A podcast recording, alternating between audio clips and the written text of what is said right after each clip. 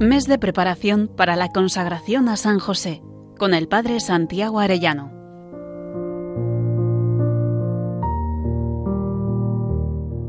Muy queridos oyentes, dentro de nueve, días nos consagraremos a San José. Qué alegría saber que al unirnos a Él nos unimos de un modo especial también a la Santísima Virgen María, su esposa, y junto con ellos podemos ser más perfectamente consagrados al corazón de Cristo. Estamos meditando estos días en la vida interior de San José.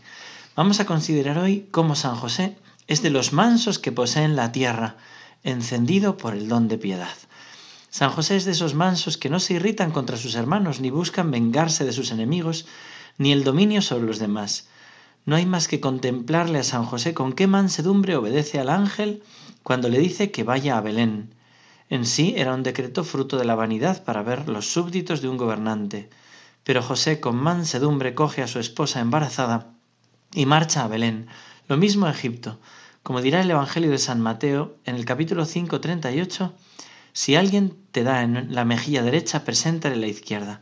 Los mansos no se obstinan con terquedad en el propio juicio, sino que sencillamente dicen, así es, así, o no es no, sin jurar por el cielo ni por ninguna cosa de la tierra, dice Mateo 5. Así es San José. Y un día Jesús dirá, venid a mí, que soy manso y humilde de corazón. Esta mansedumbre Jesús la vio en José. Esta mansedumbre no es blandura, que no choca con nadie por tener miedo de todos, no es pusilanimidad. Es una virtud que supone un gran amor de Dios y del prójimo. Es como dice San Francisco de Sales, la flor de la caridad. Los mansos poseen la tierra porque la conquistan por la bondad. San José no juzga temerariamente porque no ve en el otro un rival a quien hay que hacer de lado, sino a un hermano a quien socorrer, a un hijo del mismo Padre Celestial. Es el don de piedad el que inspira esta benignidad que camina de la mano con un muy filial afecto a Dios nuestro Padre común. El don de piedad debió actuar sobre San José desde muy niño. Cuenta la beata mística Ana Catalina Emmerich, José tendría unos ocho años más o menos. Era de natural muy distinto a sus hermanos, era muy inteligente y aprendía todo muy fácilmente, a pesar de ser sencillo, apacible, piadoso y sin ambiciones. Sus hermanos lo hacían víctima de toda clase de travesuras y lo maltrataban. Lo he visto con frecuencia bajo la galería del patio, de rodillas, rezando con los brazos extendidos. Sucedía entonces que sus hermanos se deslizaban detrás de él y le golpeaban. Una de las veces vi cómo le golpeaban y parecía no advertirlo. Y le dieron entonces más fuerte y vi cómo cayó al suelo. Comprendí por esto que José debía estar arrebatado en éxtasis durante la oración. Cuando volvió en sí, no dio muestras de alterarse, ni pensó en vengarse, Buscó otro rincón aislado para continuar la plegaria. Años más tarde le vi. José era muy piadoso y oraba por la pronta venida del Mesías. Hasta ahí está Santa. El Espíritu Santo, por el don de piedad, imprimió constantemente en el alma de José un afecto filial hacia Dios como verdadero Padre, sintiendo vivamente esa filiación divina, amando a los demás hombres como hijos también de Dios y hermanos en Él. Cuando conoció a la Virgen María creció aún más su piedad con su ayuda descubrió en ella la presencia de Dios y la custodió con toda delicadeza. Al llegar el Hijo de Dios al mundo, José se volcó en ternuras paternas con él, alma adoradora que consuela el corazón de Dios y el de la Virgen. San José ahora sigue bendiciendo a los mansos y a los piadosos. En una modesta casa de Burdeos vivía una mujer joven cuya vida triste y abandonada era lamentada por todos y con razón.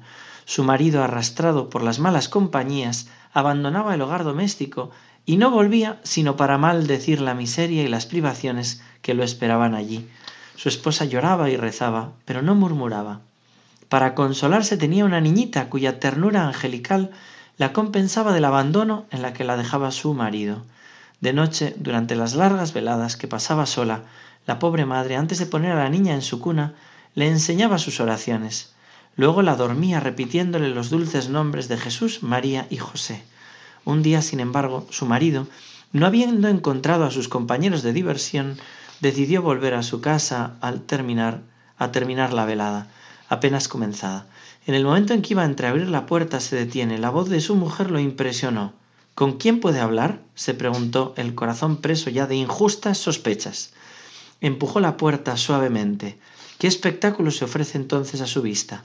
La joven mujer está de rodillas tiene a su hija en sus brazos y termina con aquella oración de la noche. Hija mía, dice, roguemos ahora por tu papá, al que amo tanto, al que tú amarás mucho también, seguramente. Encomendémoslo a San José, su patrono. Entonces la niña aprieta más, sus fuertes, más fuerte sus manitas cruzadas sobre su pecho y vuelve a decir con su madre la oración de cada día. Oh Dios mío, oh San José, bendícelo. El marido, enternecido por esta escena, no puede resistir. Viene a arrodillarse cerca de la cuna, reza con su esposa y su querida hija, y Dios le da a cambio de esta plegaria el amor de la familia, así como el corazón purificado. Luego, buen cristiano y padre feliz, dijo adiós a las malas compañías y encontró su alegría y descanso en su propia casa. Qué hermosura lo que hace San José. Meditemos hoy en San José manso y lleno del don de piedad. Pidámosle nosotros también que nos conceda la mansedumbre en momentos de dificultad, como el que estamos viviendo ahora, con el estado de alarma por la infección. Es donde se templa el verdadero manso según Dios. Qué fácil es la tentación o en la enfermedad sacar el enfado y la ira. Hemos de pedirle a San José que nos conceda tener esa caridad y esa mansedumbre. También pidamos por intercesión de San José al Espíritu Santo el don de piedad, para querer mucho a la Virgen y a Jesús, y reunirnos en familia a rezar, y también para vernos todos como hermanos, hijos del mismo Padre. Dediquemos un rato a la oración silenciosa y procuremos rezar el Santo Rosario, añadiendo además la intención que tenemos para este mes de San José. San José, esposo de la Virgen María, Padre y custodio de la Sagrada Familia, celestial patriarca del pueblo de Dios, ruega por nosotros. Que Dios os bendiga a todos, queridos oyentes, y hasta mañana, si Dios quiere.